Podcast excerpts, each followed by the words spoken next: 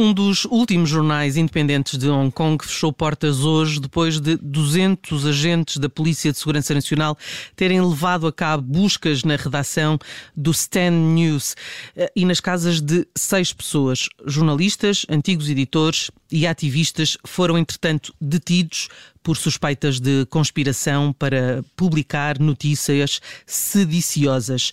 Para além das detenções, foram congelados todos os bens do jornal, apreendidos computadores, uh, cartões bancários uh, e caixas com provas de material jornalístico. Uma ação em tudo semelhante à de julho uh, e que levou ao encerramento do Apple Daily.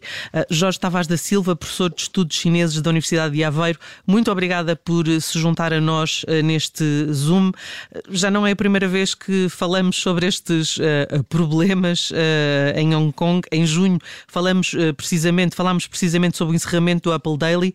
Um, agora, com o fim do Stand News, os projetos jornalísticos pró-democracia ficam reduzidos a, a, a muito pouco. Um, pode finalmente dizer-se que isto é mais um, um episódio de perseguição à imprensa livre por parte da República Popular da China? Boa tarde. Uh, efetivamente, uh, já, eu acho que já não nos devemos surpreender de facto com este tipo de, de notícias. Há aqui um, uma continuidade em relação aos acontecimentos anteriores e é uma uh, tentativa progressiva de anular as uh, liberdades individuais e, neste caso, a imprensa livre, que, de alguma forma, coloca em causa as ideias centralizadas do poder em Pequim. Portanto, tudo aquilo que, de alguma forma, possa suscitar sublevações sociais, que possa levantar ideias contrárias, eventualmente contrárias ao próprio governo chinês, evidentemente que a China não quer permitir que essas vozes se, se libertem, digamos, no território e, portanto, há que tentar anular todas este, este tipo de, de, de, jornais e de, todo esse tipo de iniciativas que possam, uh, no fundo, anular a política de uma só China, hum. porque é isso que estamos efetivamente a falar. Não é uma política, um sistema dois, um país dois sistemas, estamos a falar de um país um sistema. Portanto, uh, falar de Hong Kong como um território semi-autónomo uh, faz cada vez menos sentido faz cada vez menos sentido. Aliás, até os, os próprios, o próprio processo, digamos, de, de, criação da Grande Baía, que é um processo, eh, uma iniciativa económica, é cada vez mais de integrar toda a região de, de, de Hong Kong, ou o território de Hong Kong, na própria região uh, anexa, digamos assim, toda a região de Guangdong, e, portanto, ficar mais ou menos harmonizado, quer do ponto de vista político, quer do ponto de vista económico, anular-se progressivamente uh, o território no, no, no, em toda a massa uh, chinesa, digamos assim, toda a massa territorial chinesa, e, portanto, no fundo é anular este, este habitat político que cria alguns eh, dissabores, e criou dissabores eh, recentemente, e, portanto, para anular isso, nada melhor do que pôr ali uma, uma, uma repressão forte, uh, utilizando a lei, de, uh, a lei de Segurança Nacional como pretexto. Exatamente. E, e, e portanto, é, de, é do ano passado, não é? De, de julho de 2020. Um, foi precisamente para pôr fim aos protestos uh, pró-democracia, que, que, aí já vem de 2019.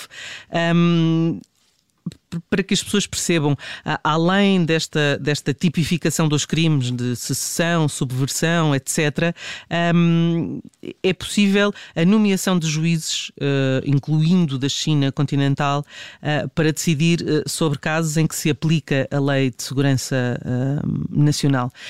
Um, e, e, portanto, isto é visto como uma, digamos, uma ferramenta de perseguição da, da dissidência. O, o, os críticos do governo de Hong Kong dizem que que uh, o Executivo não faz nada uh, e que se limita a ser pró-Pequim. Concorda com esta avaliação? Concordo, porque a nomeação é efetivamente direta, quer dizer, não há uma, não há uma democracia plena em Hong Kong, há uma democracia limitada, enfim, alguns, alguns, alguns cargos no Parlamento são efetivamente escolhidos em escrutínio popular, mas a, maior, a maioria da, da, dos deputados, a maioria, e inclusivamente o Executivo, as eleições são, ou, ou melhor, as escolhas são efetivamente diretas, diretas de Pequim, portanto não há, sendo a escolha direta de Pequim, o, o líder, digamos que é sempre pró-chinês, e portanto nunca vai, ou dificilmente terá uma, uma, uma vontade que vá contra o, os interesses de Pequim.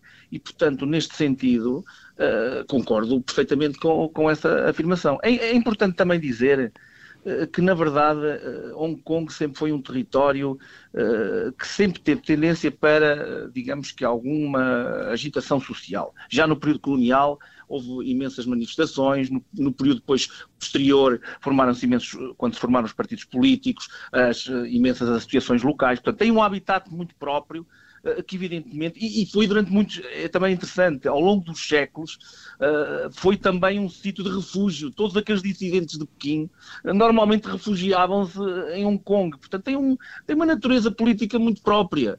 E, e é esta natureza que, que, que, de alguma forma, Pequim não quer que, que, exista, não é? Este habitat muito próprio, com algumas liberdades individuais e que podem criar problemas a, a, ao controlo de, e, e, digamos, à solidez do regime chinês, e portanto é isto que estamos a assistir. Portanto, nada melhor do que, entre aspas, plantar Uh, um, um, um, dirigente, digamos assim, superior uh, em Hong Kong que seja para os chineses, evidentemente, e portanto tudo se torna muito mais facilitado. Eh, este, ao abrigo desta lei, eh, já houve dezenas de ativistas, jornalistas, candidatos a cargos públicos, antigos deputados, já foram detidos, julgados e condenados nos últimos meses. Isto é um sinal claro para que ninguém tenha a tentação de continuar a trabalhar, por exemplo, num jornal para a democracia.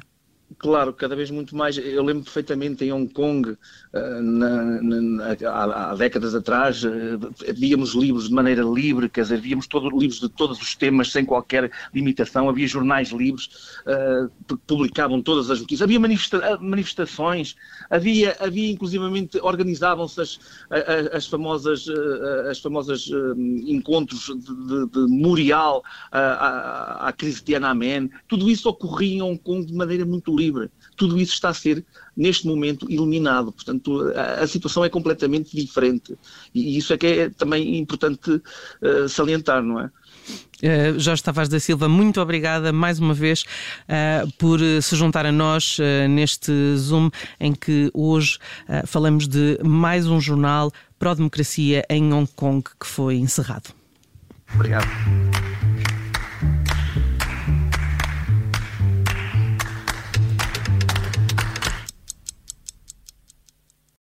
Obrigada por ter ouvido este podcast. Se gostou, pode subscrevê-lo, pode partilhá-lo e também pode ouvir a Rádio Observador online em 98.7 em Lisboa e em 98.4 no Porto.